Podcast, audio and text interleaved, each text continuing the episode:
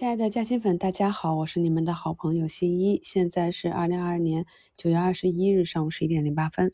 今天上证指数上午再创短期新低，走出三零九一点三的这个低点，刺到了在周一、周二我给大家在节目中贴图的那个区域。目前呢是止跌企稳啊，由银行、权重板块护盘，收了一个大长腿。那么这里呢依然是维持昨天五评评论中给大家贴图讲的啊。那么当指数没有站回五均的。情况下呢，短期依旧是在寻底的过程中。本周三天的这三个小十字，再过两天，如果能够在这个区域稳住的话，五均就会下来。那个时候呢，指数想要站回均线，就会比目前容易一些啊。这是动态均线理论。我们在股市基础知识里啊，也有关于均线的课程。不理解的朋友呢，可以去订阅一下那张专辑。明天凌晨呢，是美丽国的议息会议啊。所以今天早盘恐慌盘出逃比较明显，那明天靴子落地呢？根据议息会议的结果，明天的盘面应该还有巨震。目前市场主流的预期呢是加息七十五个基点。今天下午啊，俄那边也有自二月二十四日以来第一次面向全球的重要讲话，所以呢，根据讲话的内容，下午可能还有一波巨震。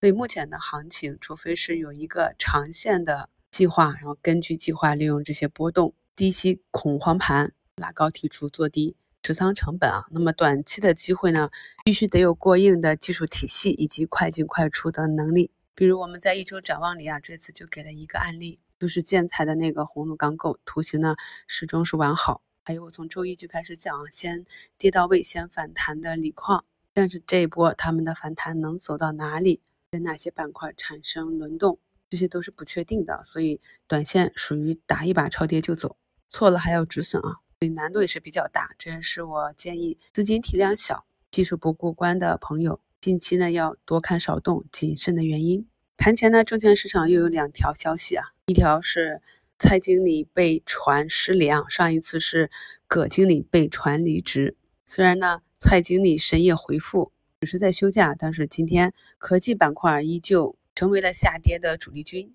我们讲过，科技呢是未来几十年我们。兴国的一个大方向，但这并不影响它短期的波动啊。敢于在左侧的下跌中买入中期或者长期的仓位，主要的依据就是它未来能够爬出坑，并且能够再创一个高度。这就需要对长线的周期性的一个理解，对中短期的一个资金入场的情况要心中有数。我在十九日的收评里给大家贴图，再次温习了在本年度四月二十五日，我给大家叫科创板与创业板的估值比较。那么当时呢，走出一波反弹之后，目前呢再次的去回踩。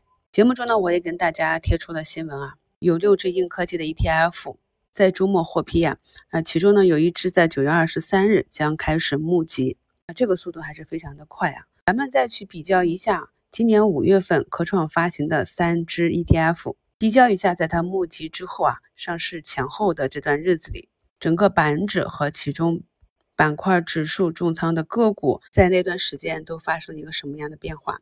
这就是非常确定的增量资金入场。所以呢，朋友们感兴趣的话，可以跟踪一下后期这些资金募集的情况，然后结合募集的金额，再按照前十大权重的比例啊去分配一下，就可以得出相关个股在这次 ETF 的发行中啊，在他们的建仓中可以得到多少的场外资金。这呢是咱们在炒股中啊需要掌握的基础信息的收集以及基础算术的能力。昨天大科技三被锤啊，今天大医疗迈瑞被锤。近期呢底部的利空消息不少。那究竟呢这些板块和个股未来能不能有机会再次重拾他们的上升趋势啊，再创风光？这呢是我们在进行长线关注建仓的时候需要重点关注的问题。我曾经跟大家做过一期节目啊，投资秘籍，跟着国家队学习投资理财，里面呢也非常清晰的举数据，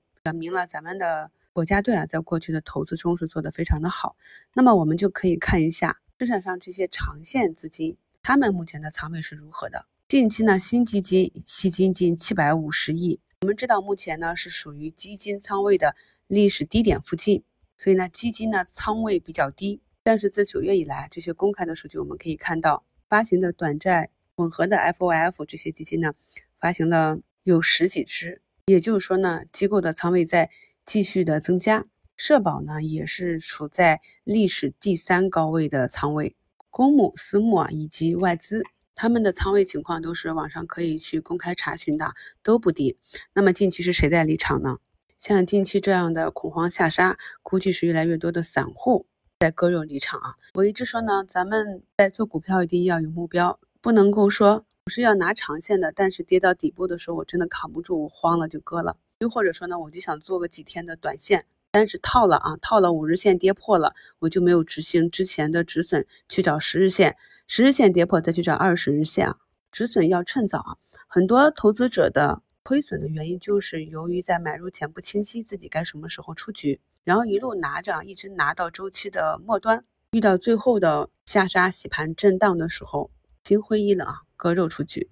所以呢，进入到当下这个阶段，你再去谈风险。已经有点不合适了啊！我们是在四月底谈的机会，在六月底和七八月份谈的风险。那现在已经下跌了两个月，那么这里呢是机会，也是风险。风险呢主要源于国庆长假前市场是选择先砸还是先涨的情绪风险。大部分的个股呢在此处的估值风险已经大大的降低了。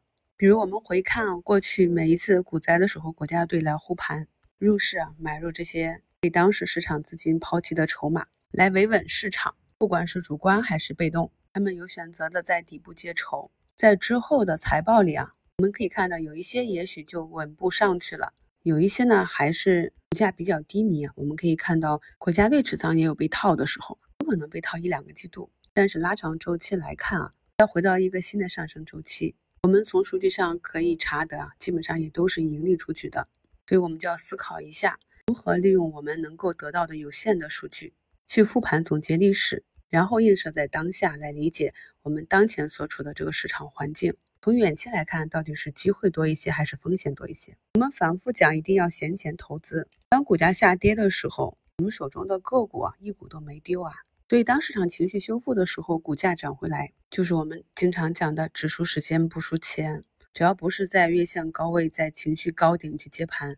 那么，当市场和个股运行了足够长的周期，股价杀到了足够低的估值，此刻市场的震荡真的不会给我的情绪带来更多的波动。